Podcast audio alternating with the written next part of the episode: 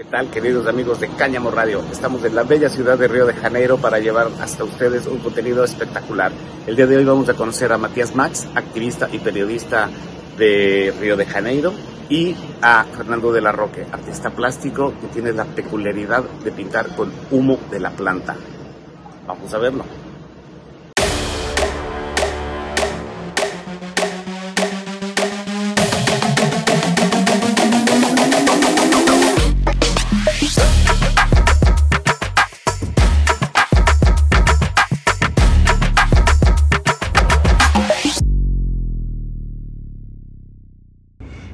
Queridos amigos de Cáñamo Radio? Pues estamos ahora en Río de Janeiro, Brasil, con uno de mis grandes amigos, grandes, grandes amigos de toda la vida, Matías Maximiliano, un fotoperiodista muy importante de toda la industria macoñera y de toda la industria, pues, ¿qué podemos decir? Periodística, ¿no?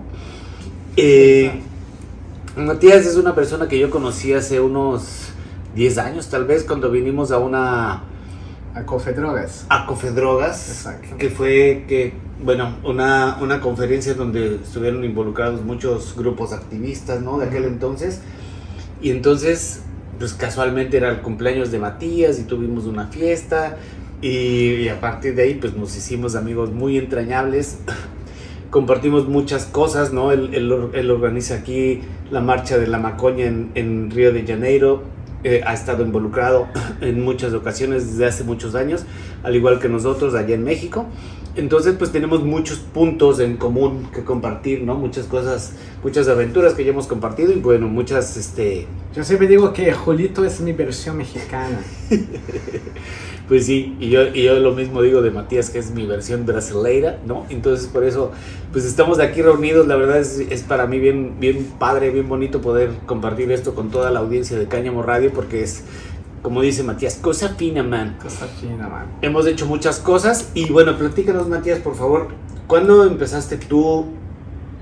¿Quién eres? ¿De dónde vienes?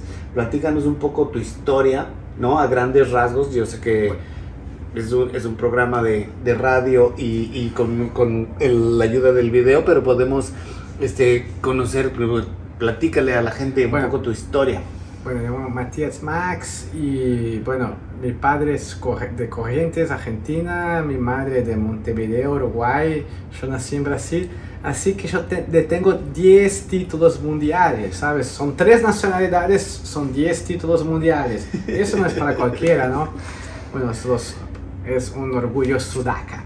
Y bueno, yo desde siempre, desde los 90, cuando era adolescente, ya había, estaba de la movida de los fanzines, tanto los fanzines de papel y Xerox, como ya en el principio de Internet, en la web 1.0, ya estaba ahí. eh, y bueno, siempre estuve con ese tema de la comunicación y luego me torné periodista y fotógrafo y también trabajando con, hoy en día, de, de- de todo lo que me gusta hacer, los documentales en video son, es algo que más me gusta hacer, pero yo, como digo, actúo en todos esos frentes de, de escribir, de fotografar, de documentar en video, hacer videos. Eh, en el principio de mi carrera, yo estaba muy involucrado con la escena musical, cultural acá de Río de Janeiro, así que he trabajado para un par de revistas sobre música y todo eso. Y siempre tuve un encanto con la cultura funky acá de Río de Janeiro, que es la cultura de la música que se escucha en la favela, Muy underground, la cultura del underground, digamos. super underground, que tiene que ver con el hip hop, pero bien a su manera de, de, de Río de Janeiro. Y hoy en día todo el mundo conoce a Anita, Ludmilla, a muchos Mr. Catra, muchos artistas del funky brasileño, pero de hecho es algo muy underground. Y eso... Que no es reggaetón, eso también es, es Ah, importante exacto. remarcarlo, porque en México tenemos una influencia ahorita del reggaetón que es importantísimo y muy fuerte, pero sí conocemos a Anita y sí, Exacto. con- sí conocemos también pues su aportación que es distinta. Sí, ¿no? justamente son eh, ramas distintas de lo que fue el hip hop ¿no? en América Latina, el reggaetón en, en Caribe, luego Centroamérica, México y o que es la cumbia villera en Argentina y lo que es en funky acá en Río de Janeiro, luego Brasil, y hoy en día tenemos eh, esa cosa por la web y TikTok y todo más, está todo fundiéndose, ¿no? Ahí tenemos artistas como Anita que vino del, del funky, pero hoy también hace, hace reggaetón y, bueno, música pop, ¿no?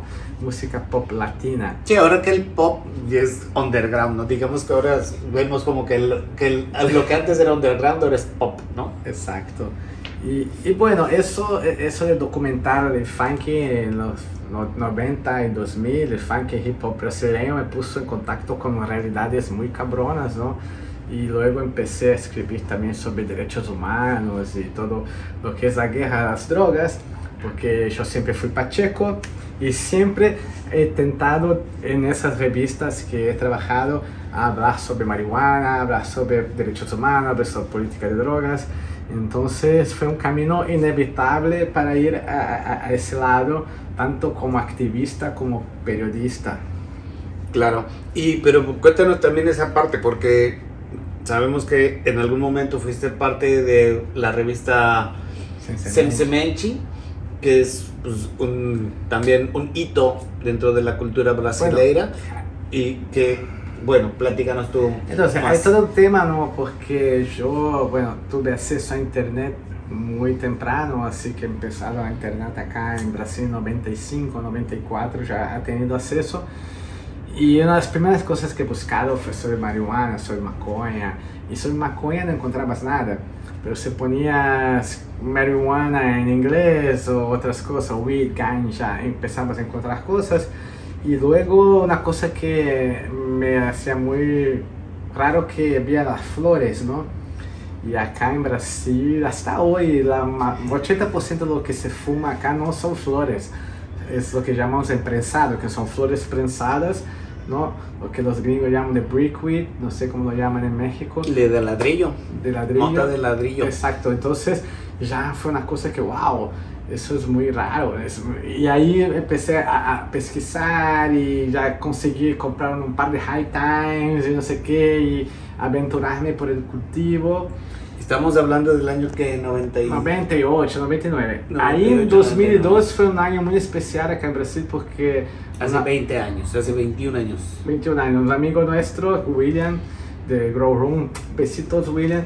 Siempre. Eh, ha lanzado un sitio llamado Grow Room, un foro online donde personas que cultivaban usaban para trocar ideas y y técnicas. Como un foro de cultivo, ¿no? Un foro de cultivo. De, de, de intercambio de saberes. Y growroom.net y, y ahí se conectó mucha gente, ¿no? De pronto conocían, o sea, supimos que había un montón de gente que ya cultivaba hace mucho tiempo en Brasil y secretamente. Y se empezó a hacer un network, un ¿no? network. Local. Y al mismo tiempo que eso, ha tenido la primera marcha de maconha de Brasil que en realidad en su, en su momento era la The Million Marijuana March Brasil.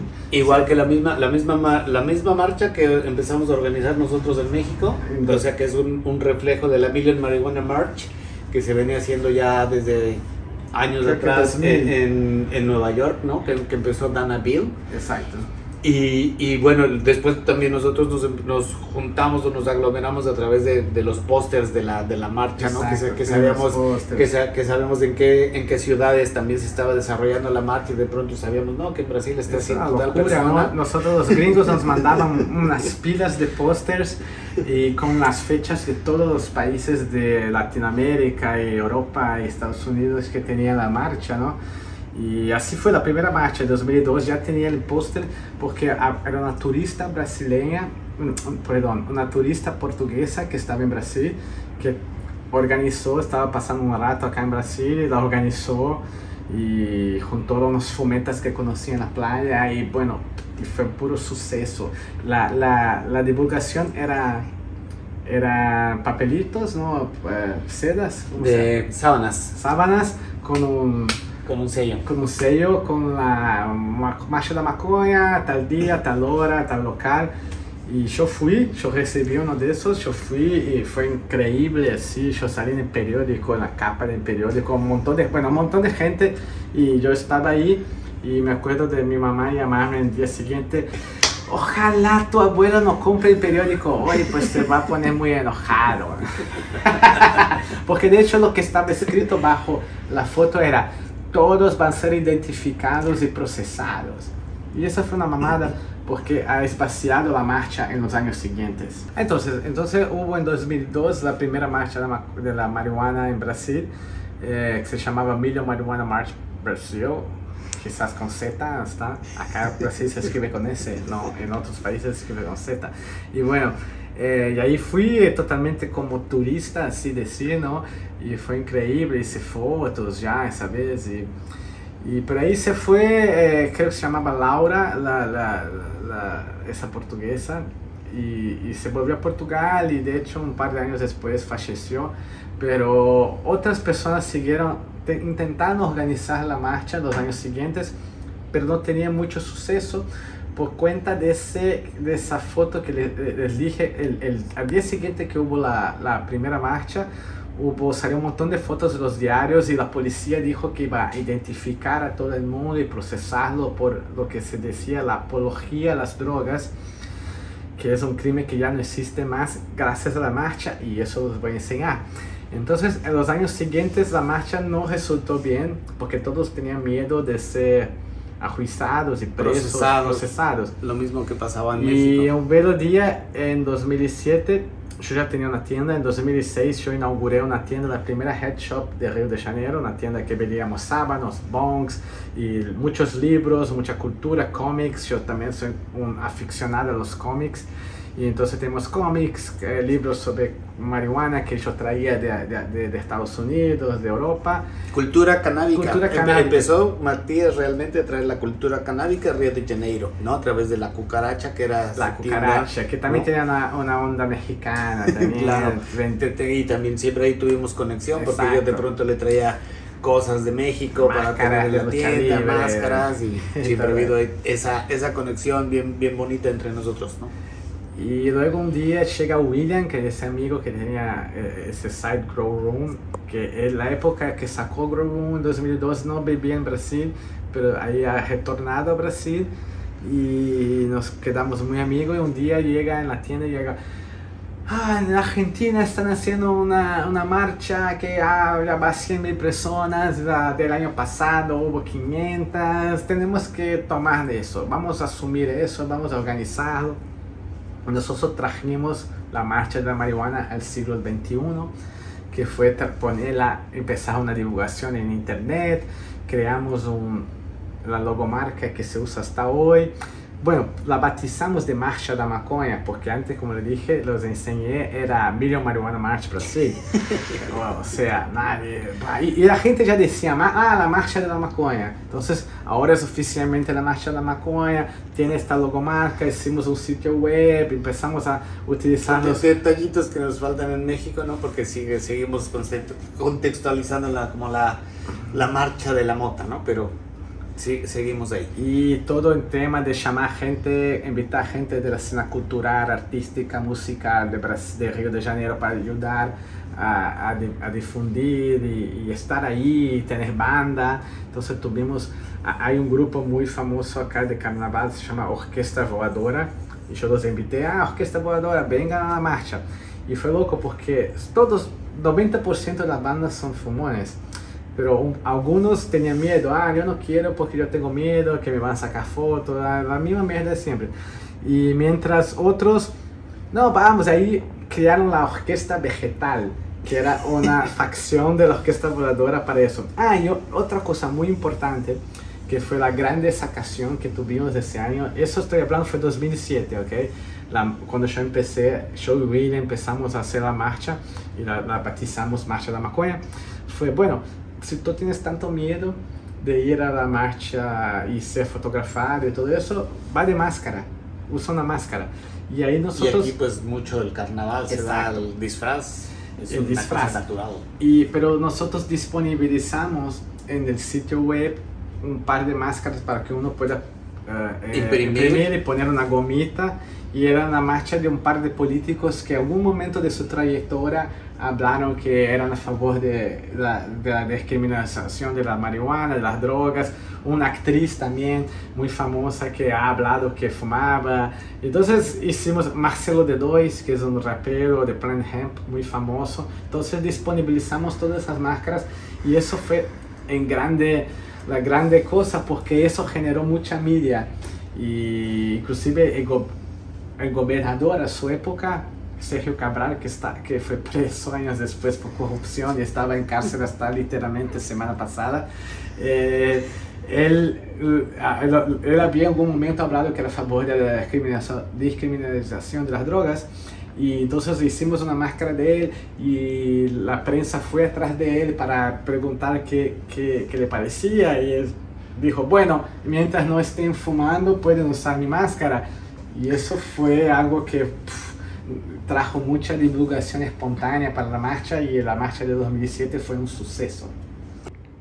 Y entonces, Matías, cuéntanos también después qué pasó por ahí del 2005, 2006, 2007, cómo fue evolucionando la marcha, en qué se transformó, en qué se ha transformado el día de hoy, ¿no? Porque también hay, hay movimientos políticos y sociales por todos lados. Entonces, en 2007, como les dije, eh, la marcha fue un suceso y tuvo muy grande y mucha cobertura de prensa y mucho, mucho debate, que es, es el objetivo cuando haces un movimiento social, un, una protesta, de generar, no es solo llenar las calles en ese momento, es generar debate, generar eh, resultados, ¿no? Y un cambio en las, en las políticas. Exacto, entonces mucho se ha hablado y al año siguiente, 2008, muchas, nueve otras ciudades de, de Brasil organizaron la marcha de la marihuana, la marcha de la maconha. Pero eso genera, toda acción genera una reacción. O sea, los, los ministerios públicos de, de, esas nueve ciudades uh, hicieron, hicieron una articulación. Una alerta. Y prohibieron la marcha uh, por, por, el tema de la apología. De, ah, eso es prohibido. Y es un tema muy cabrón porque eh, en nuestra constitución, nosotros tuvimos de 20 años de dictadura y, nuestra constitu y, y, donde no se podía reunir, más de tres personas reuniéndose era un crimen, ¿entiendes? Entonces una cosa fundamental de la constitución del 88, de cuando tenemos la nueva república, es el derecho de reunión, el derecho de protesta el derecho de manifestación, el derecho de ocupar las calles, lo que también en carnaval se basea. El carnaval también tiene que ver, carnaval también es muy político, ¿no? Y de pronto están esos prohibiendo, intentando prohibir las marchas. En 2008 hubo represión, hubo gente presa, pero eso generó todo también una reacción nuestra y de todos los, grupos de derechos humanos y abogados. Un abogado muy cabrón de acá, se llama André Barros, ha entrado en la, justicia con un, un, recurso contra la prohibición y ese recurso en 2010, 2011 fue juzgado por la Suprema Corte Brasileña que decidió que la marcha de marihuana es legal, es constitucional y, y que apología a las drogas vale verga. Y sí, nosotros descubrimos que también estábamos haciendo apología y, y, descubrimos que la pena por apología eran cuatro horas de trabajo comunitario, cosas así. Entonces dijimos, ok, podemos hacer apología. eh, y, pero fue muy especial e, ese juicio en la Suprema Corte porque hablaron específicamente no solo de la marcha, pero como muchos otros casos de personas que fueron arrestadas por tener una remera con la hojita o una gorra con la hojita. Represiones absurdas. O, que, o, o que Hemp, que fue una banda que estuvo en Cana porque cantaba música sobre marihuana. ¿Ellos cuánto tiempo, por ejemplo, eso es un, una, un paréntesis interesante, ¿no? Planet Hemp es una de las bandas, digamos, más representativas de hip hop brasileiro, ¿no? Que, que habla mucho de, de la macoña, que, que sí, tienen canciones como Legalize Ya, Legalize Ya. Y, no compre plante. No compre planchi. Entonces, todo, todo este rollo, pues también tiene que ver con esta cultura canábica brasileira, ¿no? Que tú, tú, tú también has trabajado eh, con Marcelo, con, sí, con, sí, con, con la gente de Planet Hemp. Y, y, y, y, bueno, esto no deja de ser parte de la cultura y no deja de ser parte de, de, la del movimiento canábico. La cultura canábica brasileña es ancestral, ¿no? Si bien desde que, eh, desde que los, bueno, los, los portugueses ya, traía, ya trajeron marihuana, cáñamo, ¿no? Para hacer las, las grandes navegaciones, nosotros sabemos que, que dependían mucho de cáñamo, pero los africanos, los esclavizados africanos fueron que trajeron la mota de hecho para fumar, para usar de forma medicinal y ritualística y también cultural, social, para pasarla bien dentro de su, eh, de, de, su cosmogonía. Sí, y su condición de esclavizados, ¿no? Eh, hay una, una, una de las palabras que llaman marihuana acá en Brasil es banza, eh, que viene de banzo, que es, es como el recuerdo de África significa en banzo. Entonces algo muy, es muy, es muy antiguo, ¿no? Entonces el samba, hay muchos sambas que, que, que, tienen que ver con marihuana, mismo que no hablan específicamente, pero tienen que ver, a la misma manera que en jazz norteamericano tiene que ver con marihuana también. Eh, o sea, la cultura negra trajo mucho eh, eh, eso de, de, de, la, de, la, marihuana y viene trayendo. Y Plain Hemp en los años 90 ya es algo que, te, que trae hip hop y, y, ya trae esa cosa más de la cultura eh, canábica más contemporánea, por así decir, de la, de lo, del cultivo, de todo eso. Y, y, y, bueno, es un marco muy importante y siempre tuvo, eh, siempre que vas a, la, a, la, a, a, las marchas vas a ver gente con carteles, con frases de Plain Hemp, ou, ou se vas a um bloco de carnaval, plantanamente vas a ver gente com, com, com placas com a frase de, de Plain Hemp. Y pero bueno, como digo, siempre toda acción trae reacción. Entonces, el momento que la, la marcha se puso muy grande, también empiezan a tener un montón de políticos eh, culeros que intentan apropiarse de la marcha. Qué raro. Porque miran así, hay un montón de gente, un montón de jóvenes yendo a la calle. Yo trato de hacer, bueno, yo soy un político culero, yo quiero hacer, por cual que sea mi, mi mi propuesta, una protesta y no va nadie, ¿entiendes? Mientras ven que para legalizar la marihuana van miles y miles de personas a la calle, entonces de pronto vemos a un montón de políticos intentando apropiarse de la causa y, y eso es algo que lamentablemente tenemos que lidiar hasta hoy.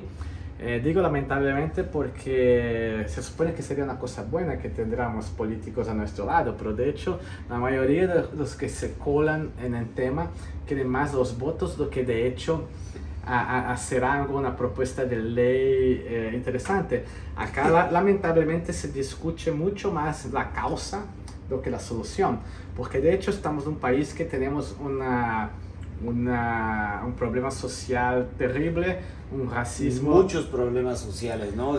la, la, la macoña me, me, me, decías que es una de las múltiples causas injustas que, que, se, que se, están peleando, ¿no? Entonces, de, de, pronto también estar peleando, me decías, la macoña es una, y mencioname las, algunas de las otras. Bueno, racismo estructural, la, la disparidad de renta, la disparidad social, la, la no reforma agraria, ¿no? Eh, o sea, y todo eso tiene que ver algún momento con, con la guerra a las drogas, con la prohibición de la marihuana, o sea, eh, Todo está conectado. Está conectado, pero de hecho a veces dice, ah, eso, marihuana es tan importante porque hay gente muriéndose de hambre. Bueno, eh, ya sabemos hoy en día con todos los números de toda la plata, la lana que mueve Estados Unidos, los países que están legalizados. O sea, eh, pero de hecho sabemos que es porque mueve mucha lana también reprimiendo, o sea, la industria, eh, y ahora tuvimos eh, un presidente lamentable que, que, fue muy escurado en ese tema de la, de la, arma, de la represión, de la cultura de la represión, y no de la cultura, pero bueno, del negocio de la, lo que es la represión, la, eh, las de, armas. De la anticultura. De la Exactamente, la anticultura. Eh, y bueno, entonces, uh, pero a partir del 2010, volviendo 2011, tuvimos el, el, el juzgado en la Suprema Corte que dice, ok, pueden hablar de marihuana, pueden protestar, y eso generó un boom de la cultura canábica en Brasil, tanto que en 2012 yo y William, ese amigo que platicamos, nuestro amigo William, sacamos la primera revista eh, sobre marihuana en Brasil, llamaba Sem Semente, sacamos cuatro números y, y, también de hecho tuvimos una explosión de blogs y, y, y, un bloco de carnaval que es en Platanamente y, otra, y otras bandas y otros raperos y de pronto ahora está, muy, está más tranquilo. Y ahí empieza también todo lo que es la movida medicinal. La primera década del siglo ya no se podía hablar de marihuana, no se podía discutir, había mucho miedo, o sea, pues podías de hecho ir la cárcel por hablar de marihuana, eh, por discutir, por usar una gemera con una hojita. Y, y, de pronto tenemos ese juicio de la Suprema Corte que dice que no. Y eso empieza a aumentar todo lo que es la cultura canábica y tal. Y ahí, uh, yo creo que en 2012, un poco más adelante, eh, tenemos acá en reflexo de algo que pasó en todos otros lugares de Latinoamérica, que es el tema de las mamás, ¿no? Porque, bueno, se hizo mucha publicidad que en Estados Unidos había una niña, la, ¿cómo se llamaba? Charlotte. Uh -huh. Charlotte, que, que, que tenía un caso muy raro de síndrome de epilepsia y que se trataba con marihuana con el CBD, que era uno de los muchos cannabinoides de, de la marihuana. Y eso empieza a, a, generar la busca de otras madres que tenían acá hijos con la misma condición. condición y pasan a buscar ese remedio que es prohibido en Brasil. Y hay gente que lo importa, hay gente que eh, lo importa ilegalmente, hay gente que empieza a plantar marihuana para, para hacer sus extractos. Y ahí hubo un par de amigos que hicieron una, un cortometraje que se llama Ilegal, que justamente eh, acompañando oh, una familia que importa ilegalmente eh, aceite de CBD para tratar su niña. Y eso ha pasado en la tele, en, el principal uh, periódico de, de, Brasil, el domingo a la noche, y ha sensibilizado mucho. Pero los, los directores tuvieron una decisión muy infeliz y son mis amigos y les digo que fue muy, muy, muy infeliz de tratar el CBD como no fuera marihuana. No, no es que eh, no sea maconha. CBD es un remedio milagroso que ah. está en la planta, mientras la maconha es algo que la gente usa para alienarse, para volverse loco y por eso hay mucha violencia y todo un montón de mierda asociado que es, una, es un, un, resultado de la prohibición, no es un resultado del uso de la, de la, la maconha. Eso y, está comprobado científicamente. Entonces, y eso, ah, y, y toda la media empieza a hablar, ah, es CBD, es cannabidiol, no es maconha. Y un montón de, de, de, de, de personas y madres y usuarios medicinales que, bueno, eh, compran ese discurso, pues ellos quieren la medicina. Quieren... Bueno, a ver, eh, es, eh, partamos de, de, una sociedad que no está muy informada y, y que están llegando con un remedio eh, o están empezando a hablar de un remedio que puede curar las dolencias de sus hijos con condiciones de epilepsia, condiciones graves, ¿no? Que, que, que pueden ser muy desesperantes seguramente para una familia. Y ahí, pero de hecho lo que, lo que pasó en, en esa década, los años 10, por así decir, fue toda una movida de, de, asociaciones de, de, pacientes de madres y padres de pacientes y cultivadores y todo y abogados sobre todo que empezaron despacito a conseguir permisos para, para personas primero y después eh, forzar eh, permiso eh, forzar a, a, a, a, a, lo que es el Consejo Federal de, de, de, Médicos. O sea, la COFEPRIS, digamos. Sí, que, que, ah, que los médicos pueden recetar eh, marihuana para... Como la FDA, como Exacto. La, la, las, instituciones, empiezan... las, instituciones, regulatorias. Exactamente, que, que sí se puede importar, que sí se puede hacer recetas, siempre tienen un, un, un montón de restricciones, o sea, ah, para enfermos terminales o niños con esa... ¿Cómo eh, se esa llama condición. esa institución en Brasil? Anvisa es la que... Anvisa, Anvisa es, es, como nuestra COFEPRIS. ¿no? Y la CFM, Consejo Federal de Medicina, que es de los médicos, lo que permite a los como médicos... la Secretaría de Salud, digamos. Exacto. Y, y, pero todo eso ha pasado gracias a mucho esfuerzo de, de, de asociaciones, de usuarios, de abogados y, y, ahora de hecho hay como hay un montón de asociaciones que están cultivando marihuana para fines medicinales. Creo que tres o cuatro de hecho tienen permiso legal que fue conquistado gracias a juicios y todo más eh, para fornecer a esas personas.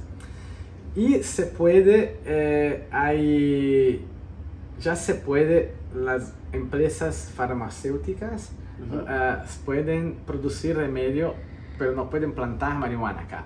Eh, lo que se pasa es importan el extracto de, de, de, de, CBD, sobre todo THC, solo 0.02% para enfermos terminales de cáncer, y acá pueden hacer el remedio.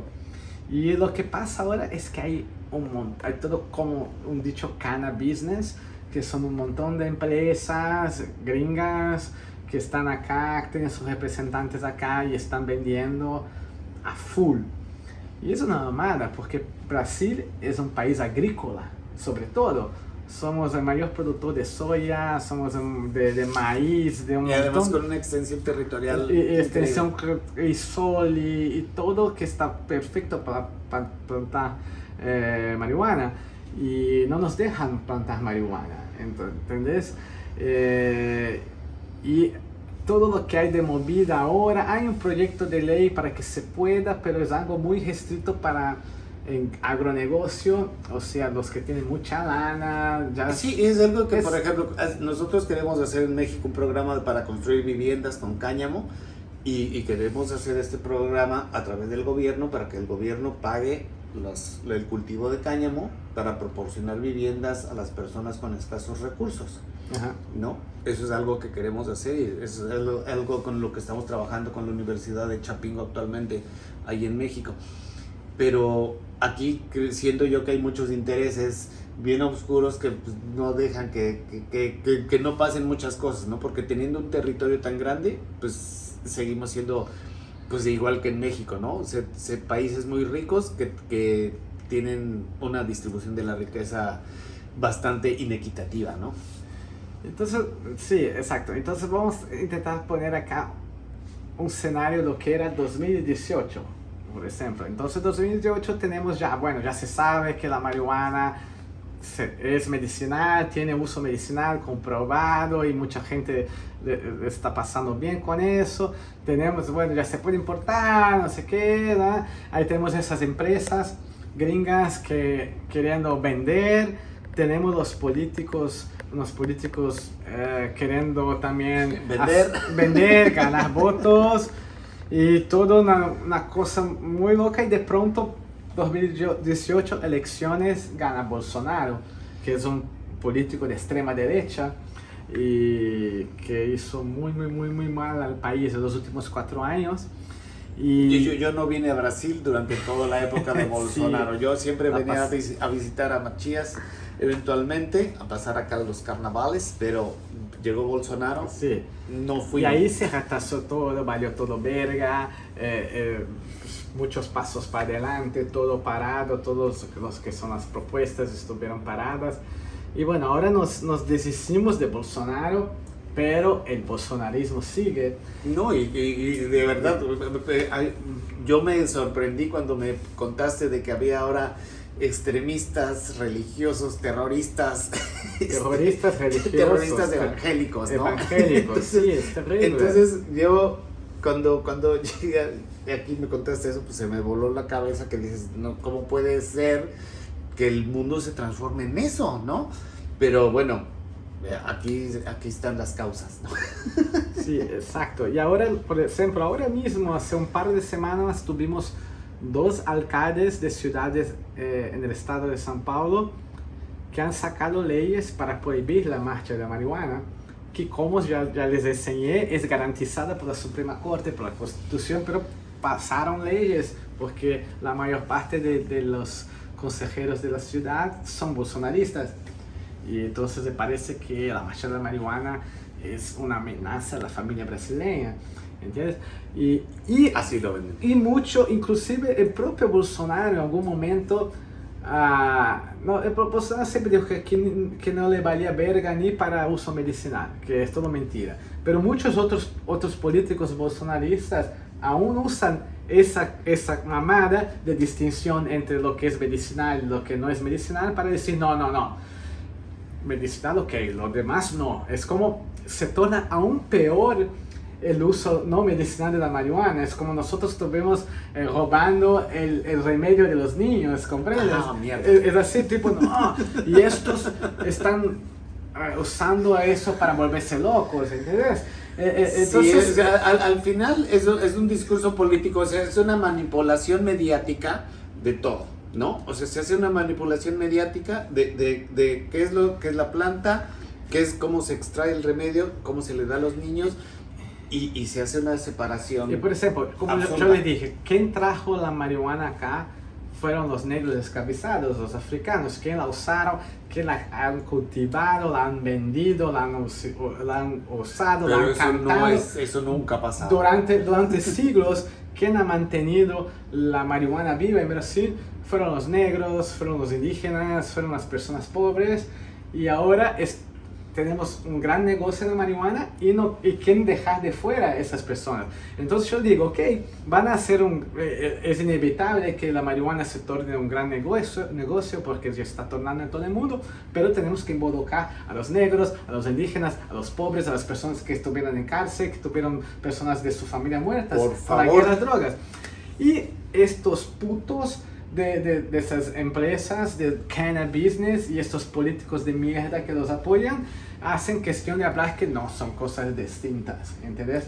Y eso es una mamada, eso es cobarde, eso es deshumano, eso es terrible, ¿sabes? Pones la plata, ah, yo quiero la plata, no quiero compartir, ¿entendés? Hay que compartir, güey, ¿sabes? Sí, no, nosotros, nosotros sabemos que, que la planta está aquí como un regalo a la tierra y, y, y, y, ha tomado un poder muy grande que, pues, que ha representado intereses económicos mmm, abusivos en, en, muchos lugares, pero pues sí, te, nosotros tenemos que, que, enfocarnos en lo que, en lo que sí nos da la planta, que es pues conocimiento, paz, sí. y es con lo que hemos crecido, ¿no? Nosotros tenemos una relación con la planta que, que siempre nos ha dejado pues tener una relación sana con el entorno, Exacto. ¿no? Y de hecho, y, y, todo eso, el medio ambiente, también sabemos que la marihuana, el cultivo de la marihuana es mucho menos agresivo para el medio ambiente lo que es el cultivo de la soya, por ejemplo.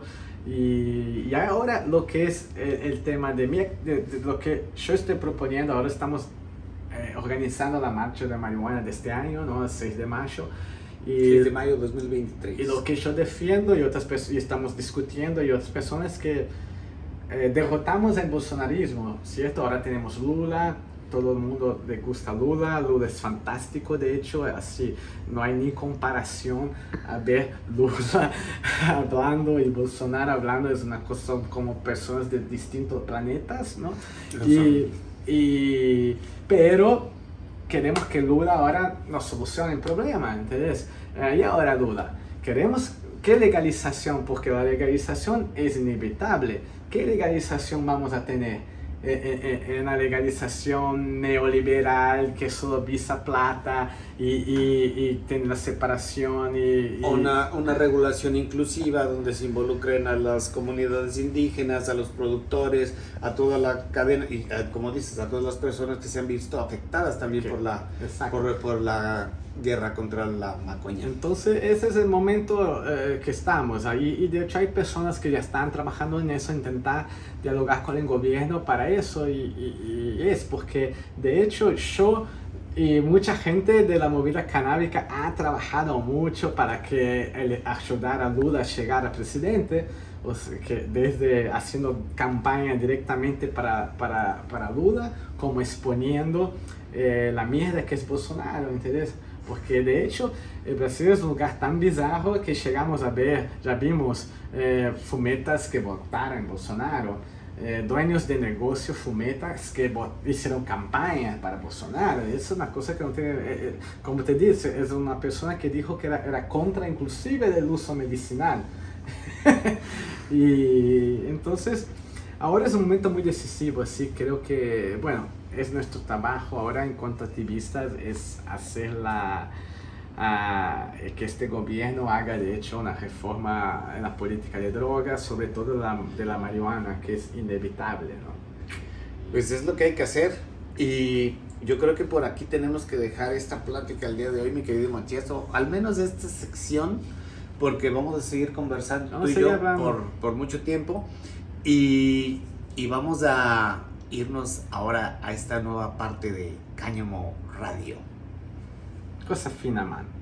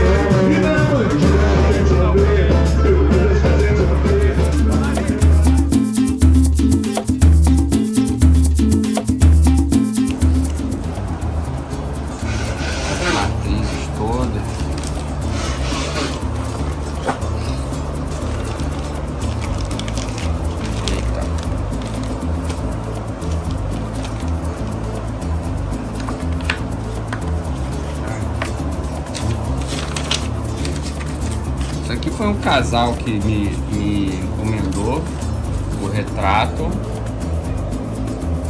Que não tinha, assim, não tinha nada a ver, não tinha nada a ver. Fiz por dinheiro. e depois eles se separaram. E a, e a menina até rasgou, rasgou o trabalho.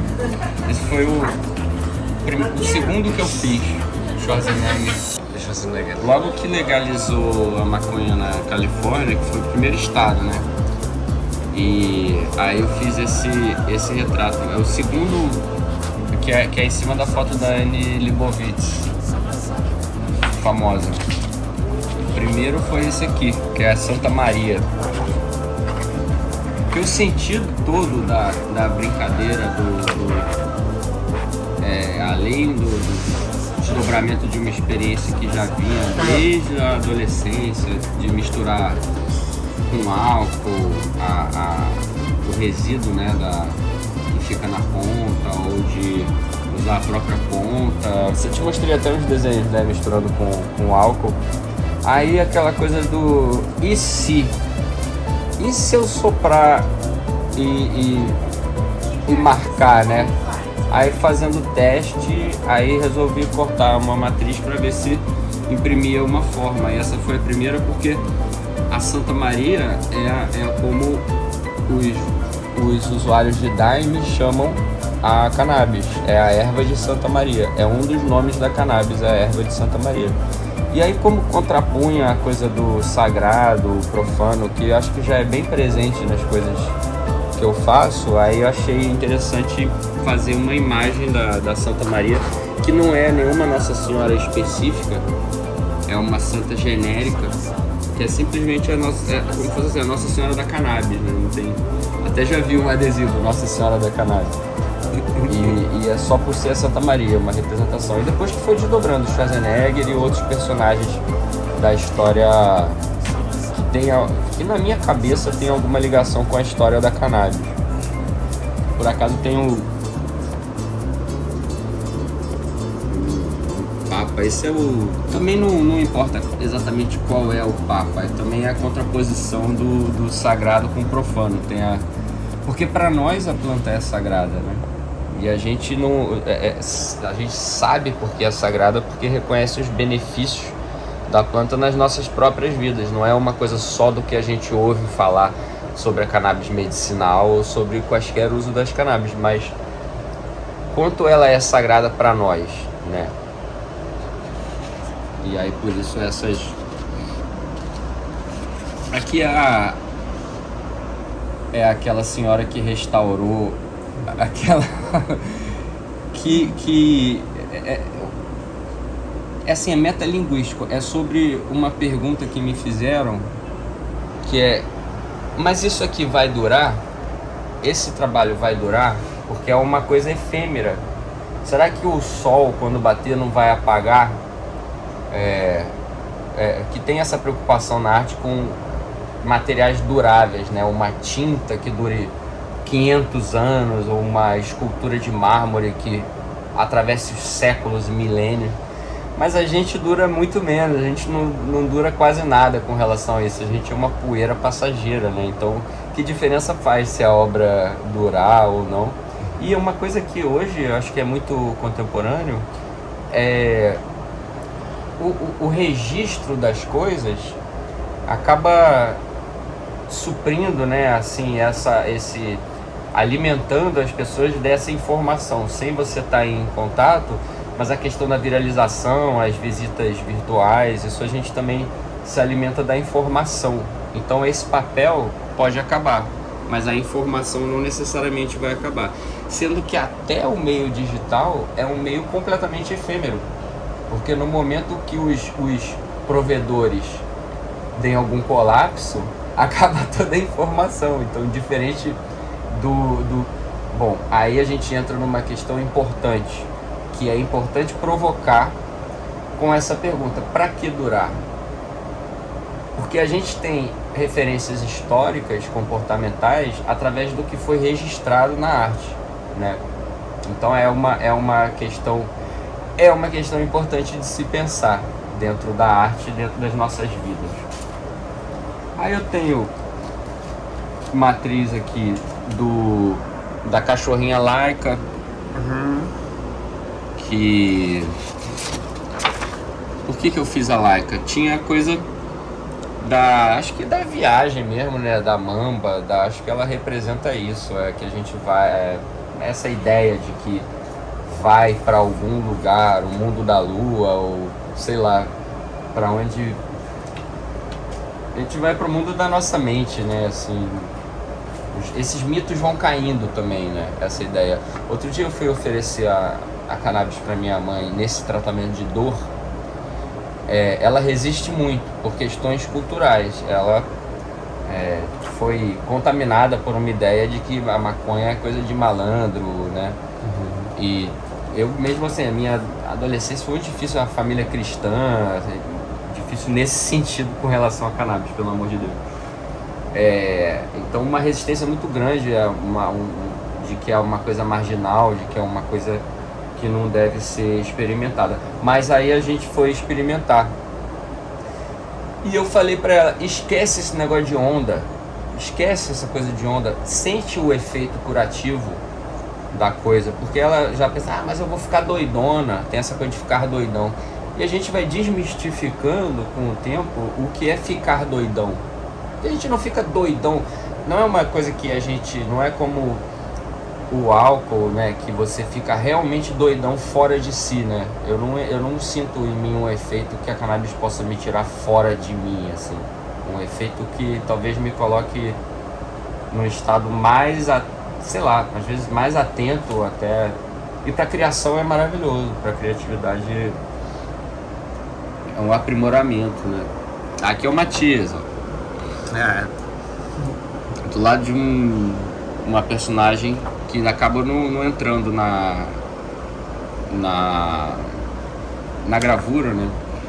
Entrou o Matias e aqui as folhinhas da, da camisa. São duas impressões. Aí eu fiz o Aleister Crowley também, que tem essa, esse mito. Também é um mito que, que, que com, com o tempo eu acho que vai caindo, né? Essa associação com, com a imagem do diabo, né? Tem a, a maconha também tem esse, esse sinônimo de erva do diabo, né? Tem essa questão aí do, do diabo. Aí coloquei o Alester mais de uma forma de deboche mesmo, não tem nenhuma adoração por, esse, por essa figura e nem por, por, por nada, nenhum tipo de, de, de adoração de de imagem, assim, tava até falando isso, né, a questão da diferença da religião para a filosofia, assim, a filosofia budista e a religião budista, você olhar uma imagem, adorar uma imagem, ou você ser de uma filosofia. A mesma coisa o, o cristianismo, né, você ser um cristão ou você se dizer um cristão, frequentar uma igreja ou usar o nome de Jesus para afirmar certas coisas. Ah, esse que é o, o Faverê. Foi a partir dessa foto que eu fiz a, a imagem dele. Só que eu não tenho uma, uma cópia disso. Aqui é meu, meu bisavô. Trouxe um bloco para poder imprimir. Aqui tem, tem o meu autorretrato. Ficou um pouco estranho aqui, estourou o olho. Ah, e, e, e esse aqui é muito legal. que é o complemento daquela da, da da restauradora, né, que fez isso, a Jimenez. Aí eu aqui eu boto, prefiro que não dure. é o Jesus do Borges, viu? Bueníssimo. Aí aqui o Julio. Ah, que guapo. pues sí, sí, muchachos. Seu retrato. Estamos aqui com pueden ver, aquí estamos con mi amigo Fernando de la Roque. De la Roque. De la Roque. De la Roque. Eh, y bueno, pues es un artista muy renombrado aquí en Brasil. Eh, pues nos está platicando de, su obra. Todo esto lo vamos a traducir, por supuesto. Eh, y es padrísimo. Tengo el honor de también ser, haber sido representado por una de sus piezas que tenemos en el Museo del Cáñamo y la Marihuana ahí en México. Y Fernando, muchas gracias por compartir tu trabajo. Está increíble. Gracias a ti por el espacio, por la oportunidad de hablar de este trabajo que tengo um carinho especial, porque é algo hecho com el acréscimo de, de placer, um placer muito grande de, de, de hacer. Bellísimo. Y esta... De hacer y fumar, ¿no? ¿Qué tal Sí. que puedes hacer? Bueno, eh, como pueden ver, el- la, la obra de Fernando eh, es muy amplia, también tiene, tiene piezas muy lindas como, como esta, ¿no? Su, su trabajo va así, hace unas piezas, digamos, simétricas muchas veces. Sí, me Eh, gusta la, la geometría. eh, encuentro placer también en el ejercicio de la geometría. Me gusta mucho rebater cosas, entender eh, é isso, formas. Muito erótico também. Ah, é, vou fazer uma exposição dia Quando? 20 23 de março, 23 do 3. É, chama Derretendo. Tem uns bordados, pinturas, uma coisa que hoje é, é, eu sempre fazia essa, essas, esses trabalhos eróticos assim e, e hoje as formas foram ganhando um caminho natural assim de, de como uma fusão fusão de braços e pernas e é porque eu, eu, durante a pandemia eu tive uma uma como eu posso dizer uma, uma um insight alguns insights assim meio religiosos assim é, do entendimento de que o entendimento lógico de que se toda a vida começa pequena e cresce tudo começa bem pequenininho e vai crescendo como nós nessa nessa mesma vida já tivemos é, estágios diferentes do, do corpo né? Então a gente já foi espermatozoide óvulo ovo é, é, embrião, feto, bebê e fomos crescendo, né? E então eu não consigo acreditar que possa existir uma morte e talvez isso fosse uma forma minha de encontrar conforto no momento de tantas mortes, no momento pandêmico. E acho que quando a gente morre, a gente passa a assumir a forma de um astro. É, né? Porque a gente vai como fosse assim exógeno, né? Do, do como a, então, essa fusão de corpos tal, é, pode ser uma dica do que vai ser daqui para frente. Que parece que a Terra é um aprendizado sobre o coletivo, né? A gente não vive sozinho. Apesar de tanta independência corpórea, assim, a gente não vive sozinho. Então, foi meio que uma esse insight, assim, durante esse período. E, e aonde entra a cannabis nessa história? É, foi assim uma, uma grande um grande objeto de conforto né durante esse período também que teria sido eu acho que mais mais duro. Foi um período muito duro né de sentimentos inéditos né talvez. Esses são com vinho testando uma escala com, com vinho camadas de vinho vinho tinto você imagina, isso é 2006, cara. Todo esto es vino. É, tudo isso é vinho. Que também é, tem essa, eu acho que relaciona com a cannabis naquele ponto que eu falei do, do prazer, né? De uma coisa que é feita com prazer. Porque já me perguntaram por que, que eu não faço com cigarro o, o, o trabalho de sopro. Será que o cigarro não ia imprimir também no papel?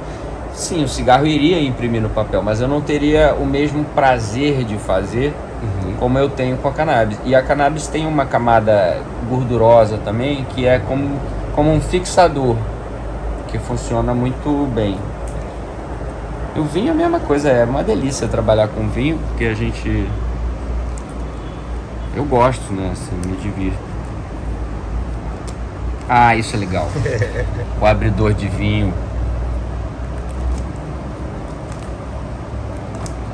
E tem um angelical e um mais, né, bem carnavalesco esse aqui. Um exercício. Ah, esses são com cannabis. Quando era Quer ver? 2003, eu tinha 23 anos. Aí eu pegava as pontas de, de da, da as pontas né, dos baseadinhos e abria, misturava o, a, o resíduo com álcool e criava essas aquarelas. Aqui já é a coisa mais o dedo, né, sujo, o dedo sujo.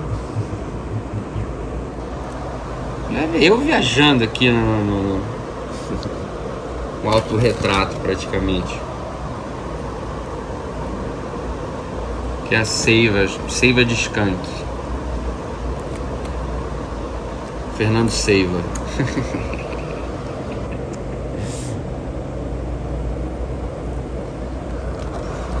tem sangue, sangue e cannabis. Não é que eu me cortei para fazer, é porque eu tinha me cortado e aproveitei o a tinta, né? aproveitei o sangue para imprimir alguma coisa. Bem abstrato, lembra um, sei lá, pode ser um cenário de uma coisa, parece um esboço de um cenário bem surrealista. Ah, esse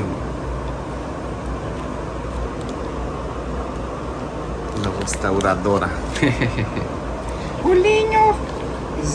O seu é em tecido, né? Impre, impresso em tecido, não é em papel. Ah, em, te, em É tela. em tecido, né? Em, te, em tela de cânhamo. Isso é 97, ó. Eu tinha 17 anos. É com sangue. Com pena de nanquim.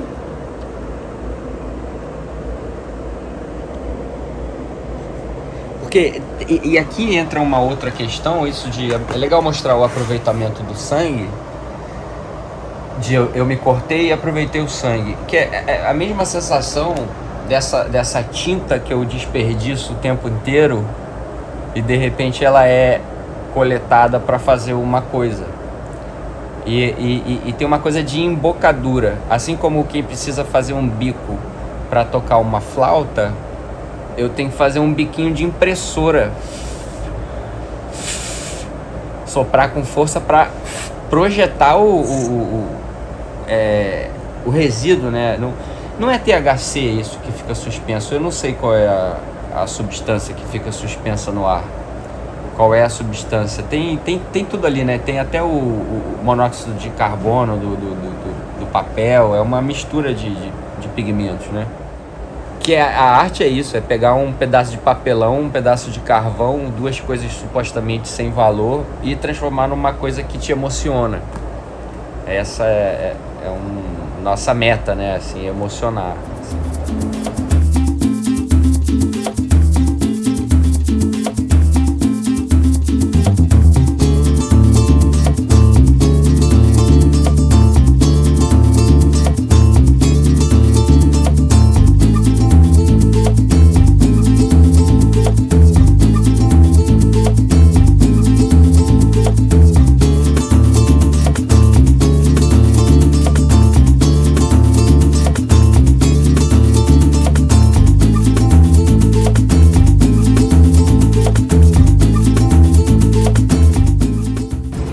Queridos amigos, nuestro paso por Brasil fue espectacular. La verdad es que la gente aquí es increíble. Los momentos que se viven durante el carnaval son muy, muy intensos y ustedes ya habrán visto a través de las imágenes que llevamos para ustedes cómo está la movida aquí durante el carnaval. Gracias por sintonizar Cáñamo Radio. Nos vemos en la próxima edición.